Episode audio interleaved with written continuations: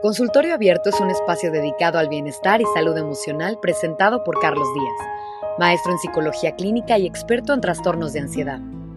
Muy buenas noches, bienvenidas y bienvenidos todos a esta sesión de Consultorio Abierto, un espacio para conocer y sanar. Em, el día de hoy voy a hablar de un tema eh, que en lo particular, bueno, como, como todos los temas que, que toco, ¿no? Pero este tema me gusta mucho. Me gusta mucho porque suele salir repetidamente eh, en consulta.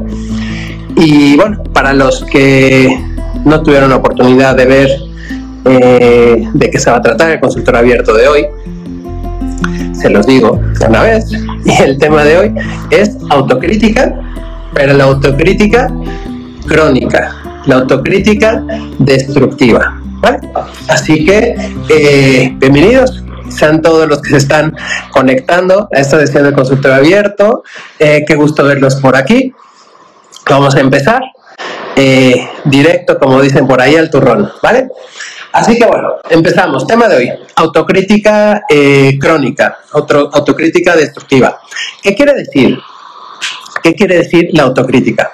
Primero es importante definir de una manera eh, de una manera sencilla lo que quiere decir la autocrítica. La autocrítica se define como aquel eh, juicio crítico que realizamos sobre obras, comportamientos o características propias.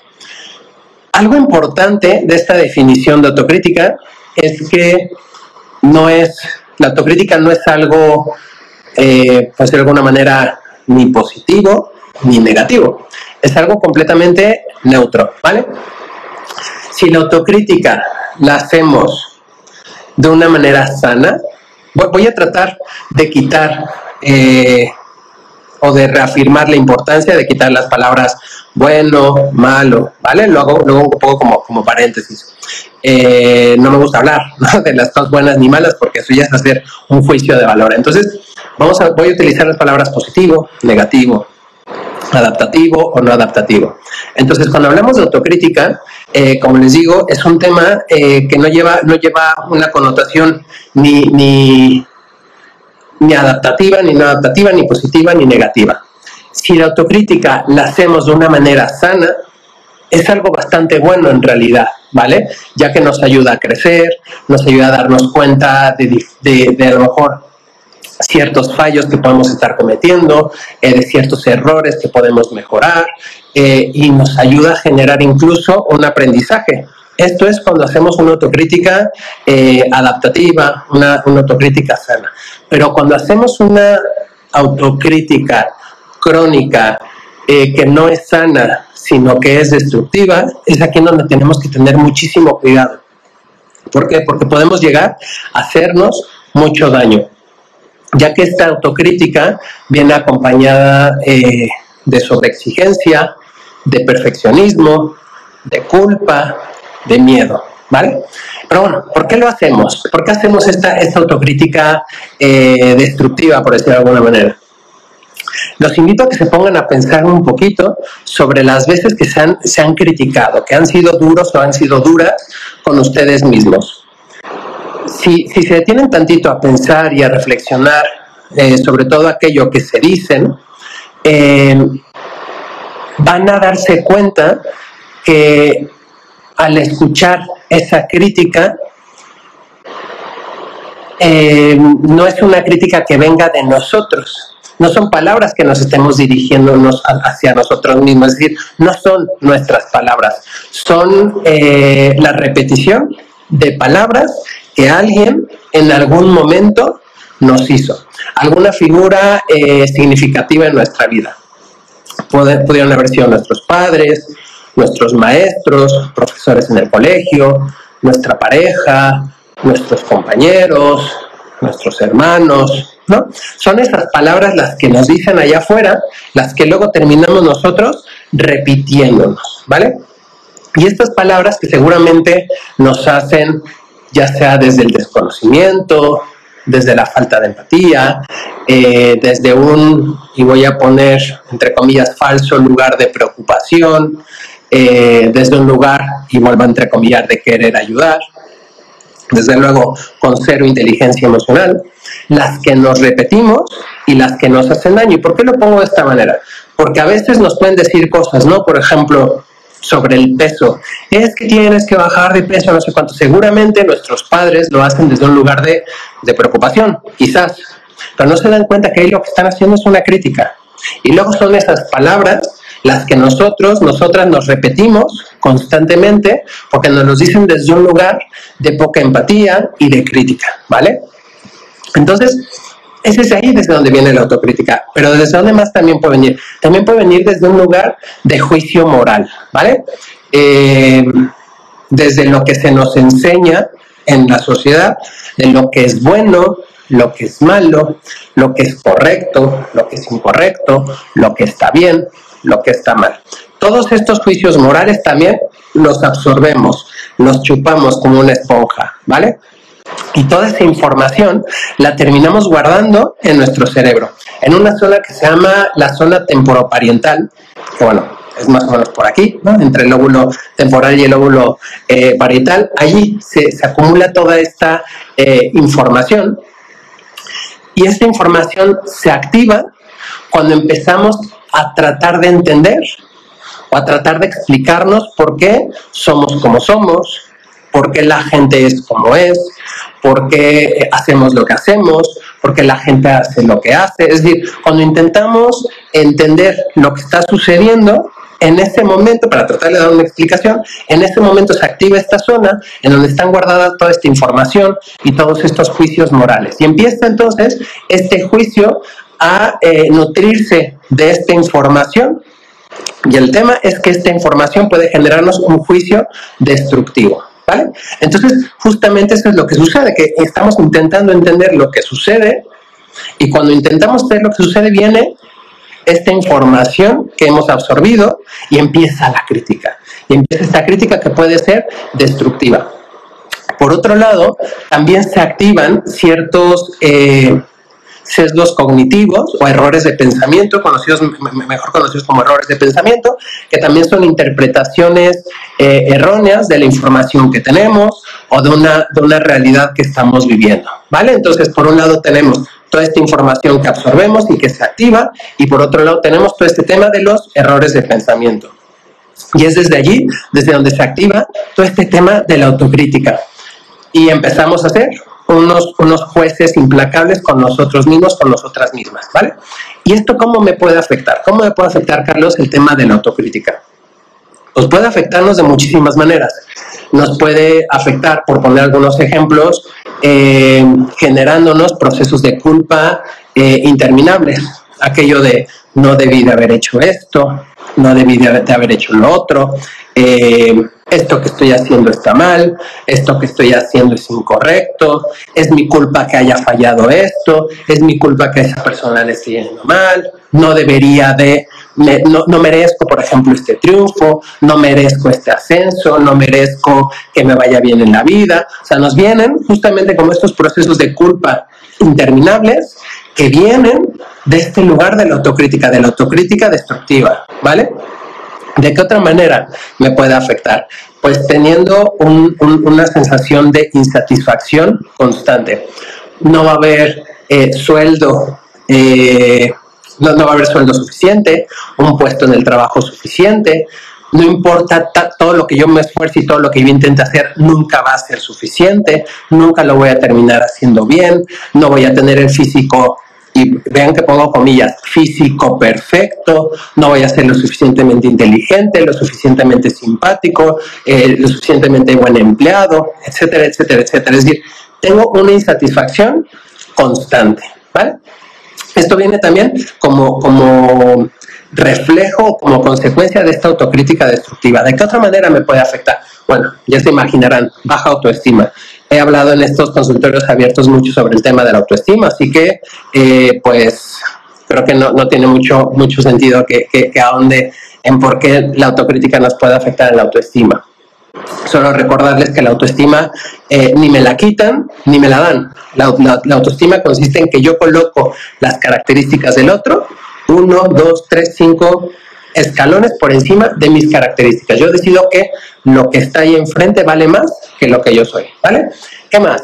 Eh, podemos desarrollar una necesidad constante de complacencia de renunciar a lo que yo quiero, el no saber decir que no, el que me cueste decir que no, el que me cueste, eh, el, que, el, que, el, aquel típico que digo sí cuando quiero decir que no, el hacer cosas que no quiero hacer, ¿vale? Entonces, en este sentido, también la necesidad de complacencia o el renunciar a lo que yo deseo es consecuencia de una autocrítica destructiva. Entonces, tenemos procesos de culpa interminables, insatisfacción constante, baja autoestima, necesidad de complacencia, etcétera. Estas son algunas de las, de las cosas o de las maneras eh, en las que me puede afectar un tema de eh, autocrítica crónica, autocrítica eh, destructiva. Pero bueno, ¿cómo sé, Carlos, si esta autocrítica que estoy teniendo hasta mí, porque muchas veces me dicen, es que la autocrítica es sana y es muy buena y me puede ayudar, etcétera, etcétera, etcétera. Entonces, ¿cómo voy a saber yo si esta autocrítica que estoy teniendo o que estoy haciendo es crónica, es destructiva, no me está ayudando. Ahí les van algunas claves, ¿vale? No son todas, pero les pueden servir un poquito como guía para eh, quizás darse cuenta si, estamos siendo eh, críticos de una, manera, de una manera destructiva. La primera, eh, si sientes que te culpas por cada cosa negativa que sucede, ojo, aguas, atención, ¿vale? Attention. ¿Por qué? Porque si yo constantemente me echo la culpa de las cosas malas que suceden, es porque ya estoy asumiendo que yo soy el culpable de ello.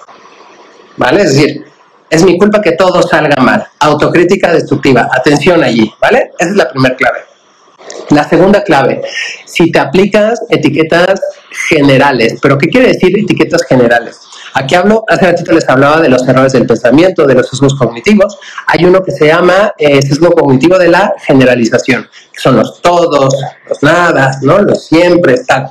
Entonces, cuando hablamos de generalización es, por ejemplo, soy un fracaso, me sale una cosa mal y por una cosa que me salga mal, soy un fracaso. No soy capaz de hacer absolutamente nada bien. Todo me sale mal todo un poco relacionado a lo que decíamos hace ratito, ¿no? Todo es mi culpa. Eh, no valgo para nada. Entonces estamos generalizando por a lo mejor una cosa que nos pueda salir y ni siquiera mal, nos sale no como estábamos esperando que sucediera, ¿vale? No nos contestó una llamada, ya no me quiere, no me hace caso, ¿no? Eh, saqué un 8 en la escuela, soy un fracaso, soy un burro. ¿no? Es decir, esta generalización por un pequeño error es un tema de autocrítica destructiva, ¿vale? ¿Qué más? Si analizan constantemente los errores en bucle, en este llamado proceso de pensamiento rumiante, es un tema de autocrítica que tenemos que revisar. Cuando hablo de, analizar en bucle es algo me salió mal, y entonces estoy analizándolo, pero ¿por qué salió mal? ¿Qué hice mal? Pero es que ¿qué hice mal? Pero es que tenía que haberlo hecho diferente. Pero es que ahí empezó con la crítica, ¿no? Es que soy un tonto, es que como no lo vi venir, es que como no, no hice algo al respecto, es que tendría que haber contestado esto, es que tendría que haberlo hecho de esta otra manera. Entonces estamos ahí en bucle, R que R, dándole vueltas, dándole vueltas, criticándonos, machacándonos, en lugar de aceptar que sucedió y está. A lo mejor no sucedió como yo esperaba, pero sucedió. ¿Vale? Entonces ahí, ojo con esto. ¿Qué más? Si se comparan constantemente y además en esta comparación salen perdiendo. Hay, una, hay, un dicho ¿no? muy, famoso que dice que el, césped del vecino siempre luce más verde. Pues más o menos es por ahí, por ahí van los tiros. ¿Qué quiere decir esto? Constantemente me voy a, me a comparar. Aquel es más inteligente, aquel es más guapo, aquel gana más dinero, aquel es más feliz, aquel tiene una mejor pareja, aquel o aquella, ¿no? Aquella tiene, este, yo qué sé, eh, un mejor trabajo que yo, aquella tiene una familia no sé qué, aquella se viste mejor que yo, aquella es más inteligente que yo. O sea, constantemente nos estamos comparando y salimos perdiendo, ¿vale? Entonces ahí, cuidado porque es una, clave para entender que estamos cayendo en este proceso de autocrítica destructiva. ¿Qué más? La búsqueda de la eh, perfección. He hablado en bastantes consultoras de sobre, sobre el perfeccionismo y eh, saben que tenemos que huir del perfeccionismo y de las, de, las personas perfeccionistas, ¿vale? Así que atención con esto. Si buscamos constantemente el perfeccionismo, posiblemente estemos cayendo en este comportamiento eh, o en este rasgo de, conducta de persona eh, que hace una crítica destructiva, una crítica crónica destructiva. Última clave, si les, asusta, si les asusta tomar riesgos, ¿vale? Cuando digo que les asuste tomar riesgos, eh, no hablo de aventarte del bungee o de aventarte de, del paracaídas, que bueno, lo puedes hacer, ¿eh? Pero hablo, por ejemplo, de ir al cine sin tu pareja o, eh, yo qué sé, ¿no? Hacer, hacer, cambiar de trabajo, por ejemplo, ¿no? O mudarme o pedir un aumento, ese tipo de, de, riesgos, ¿no? O dejar el trabajo que no me gusta por irme a un trabajo que sí me gusta. Si me da miedo tomar estos riesgos, posiblemente esté cayendo en este error de conducta, ¿no? En donde está el tema de la autocrítica destructiva. ¿Por qué? Porque acuérdense que cuando la autocrítica es crónica y es destructiva, termina por minar nuestra autoconfianza y nuestra autoestima ya que constantemente nos estamos centrando solamente en aquello negativo, en aquello negativo que hay en las situaciones, en lo que yo creo que tengo que mejorar, en el fallo que creo que cometí, y al final terminamos desarrollando una imagen no negativa, sino muy negativa de nosotros mismos, por lo tanto, yo no voy a ser capaz de tomar ese riesgo, porque seguramente, acuérdense la clave número uno, seguramente me va a salir mal. ¿Vale? Así que hasta aquí eh, tienen algunas claves para saber si son autocríticos eh, crónicos de una manera destructiva. Pero bueno, ojalá que no, ¿eh? A los que me están viendo y a los que me están escuchando, ojalá que no. Pues si alguno de ustedes cayera un poquito como con estos con estas características o tuviera estos rasgos, ¿qué hago, Carlos? ¿No? Eh, ¿Qué hago? ¿Cómo, cómo, ¿Cómo salgo adelante? Lo primero que yo les voy a, les voy a, les voy a dar, acuérdense que estos son, son, son sugerencias, ¿no? Al final todo esto se puede trabajar en un proceso terapéutico y es lo recomendable, ir con un especialista de la salud mental y que nos ayude a trabajarlo. Pero yo les doy algunas claves que pudieran ayudarles, ¿vale? La primera como es algo que yo hago, es algo que practico, es algo en lo que estoy, en lo que estoy como formado, pues les tengo que decir que mindfulness, ¿vale? La práctica de mindfulness, de la atención plena, nos va a ayudar muchísimo a reducir estos momentos de autocrítica destructiva. ¿Por qué?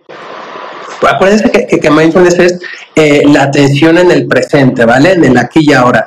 Al hacer este tema de atención, de atención consciente, de atención en el presente, vamos a empezar a desarrollar la capacidad de detectar conflictos, en, mi, fuero interno, en mi crítico interno, y de escuchar a este, lo llamo, eh, a este pequeño Judas que tengo, no, Judas, sino a este, ¿cómo, ¿cómo, lo digo? Este, eh, bueno, lo digo como paciente, un chicotito, ¿no? Este como, como juez que tengo interno que nada me está fastidiando, fastidiando, diciéndome, ¿no? Que está ahí constantemente machacándome. Si yo hago la práctica de mindfulness, voy a empezar a escuchar esa voz y voy a empezar a poder generar un cambio. Si yo no practico mindfulness, a esa voz yo no la voy a detectar, no la voy a escuchar y simplemente voy a dar por verdaderos esos pensamientos que son tan críticos y tan duros y que me lastiman tanto, ¿vale? Entonces la práctica de mindfulness va a ayudar justamente a detectarlos, a detectar estos pensamientos, a detectar esta crítica. ¿Qué más? El segundo, el segundo paso que les quiero dar es empezar a cuestionar nuestro propio pensamiento. Es importantísimo volvernos nuestros propios jueces. ¿Vale? Hay que ser jueces de, nuestra, de, nuestros pensamientos. Mira, oye, Carlos, es que esto que me estás diciendo no tiene sentido. Pero sí, tiene todo el sentido, porque si nosotros nos creemos esa crítica y si nosotros nos creemos eh, ese, ese, pensamiento dañino que nos estamos diciendo, nos vamos a hacer mucho daño. Y posiblemente estemos haciendo una interpretación subjetiva de esto que está sucediendo, de esto que estamos viendo, de esto que estamos pensando. Seguramente es una interpretación subjetiva. Y si yo no someto a juicio esa idea, ese pensamiento me la voy a creer y lo voy a pasar muy mal, ¿vale? Entonces hay que cuestionar nuestro propio pensamiento, sobre todo si ese pensamiento me lastima. ¿Qué más? Hay que entrenarnos en el pensamiento optimalista versus el pensamiento perfeccionista. Esto también lo hablé en algún momento cuando hablaba del perfeccionismo y nada más para, para no llevarme mucho tiempo, se los intento como resumir de alguna manera. En el perfeccionismo hay mucha rigidez y en el optimalismo hay flexibilidad. ¿Vale? Hay que trabajar nuestra flexibilidad para poder desarrollar este pensamiento optimalista versus el perfeccionamiento, el, pensamiento perfeccionista que nos va a hacer daño, ¿vale? Así que está bien, optimalismo eh, en lugar de perfeccionismo. ¿Qué más?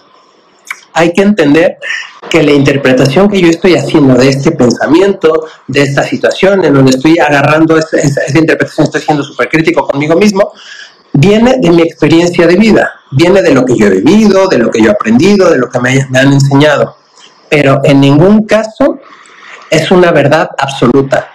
Es algo que yo estoy entendiendo a partir de lo que yo he vivido, pero no es una verdad absoluta, ¿vale? Entonces tengo que aprender a ser juez de mis propios pensamientos, desmontarlos, entendiendo que no es una verdad absoluta y que posiblemente es algo muy subjetivo lo que estoy creyendo. Y por último, es importante eh, dejar de poner etiquetas.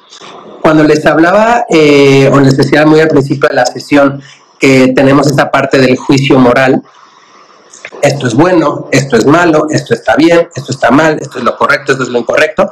Cuando hacemos eso estamos poniendo etiquetas.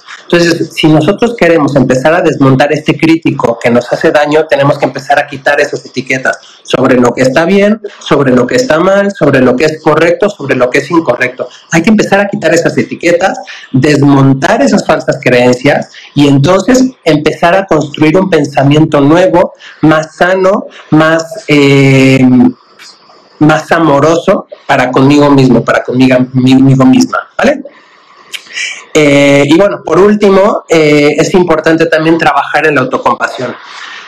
Hace, hace unas semanas estaba viendo una, una conferencia donde hablaban sobre la autocompasión y proponían un ejercicio que yo les quiero proponer a continuación. Y es un ejercicio súper lindo.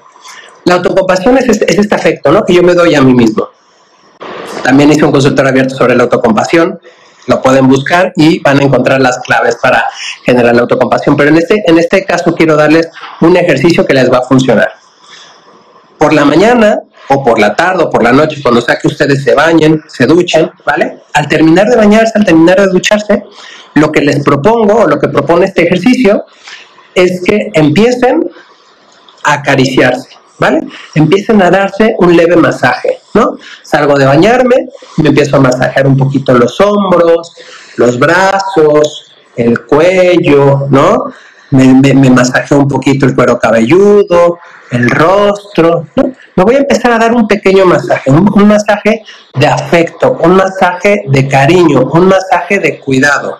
Si durante ese momento me vienen pensamientos críticos, ¿no? Ay Carlos, qué ridiculez estás haciendo, ay, qué, qué, qué, poco tiempo me está quedando para, para irme a trabajar, ay, qué pérdida de tiempo, ay, que no sé qué, cuando vengan todos estos pensamientos críticos, los dejo pasar y yo sigo a lo mío, sigo cuidándome, sigo masajeándome, sigo apapachándome y sigo dándome este abrazo afectuoso de cariño y de afecto que estoy necesitando. Y así empezamos a trabajar la autocompasión no nos vamos a concentrar en que si está bien o en que si está mal. Acuérdense que los juicios de moral nos vamos a quitar. Solamente me voy a concentrar en la sensación de cuidarme, de apapacharme, de quererme, de darme ese pequeño eh, toque de cariño que estoy necesitando. ¿vale? Es un ejercicio súper lindo para trabajar la autocompasión y que les propongo que lo empiecen a hacer a partir de ya. Y bueno, hasta aquí las claves. Eh, sobre el tema de hoy. Y no sería un consultor abierto si uno terminara eh, con, una, con una frase. Esta frase es de Buda y dice lo siguiente. Ni tu peor enemigo puede hacerte tanto daño como tus propios pensamientos. ¿Vale? Así que hasta aquí esta sesión de consultor abierto. Les recuerdo que la salud mental importa. Hay que trabajarla, hay que cultivarla y hay que estar al pendiente de ella. Sin salud mental no tenemos salud, ¿vale? Cuídense mucho. Un abrazo. Nos vemos dentro de ocho días. No, dentro de 15. Bye. Hasta aquí la sesión de consultorio abierto de hoy. Espero que te haya gustado tanto como a nosotros. Te esperamos en la siguiente emisión.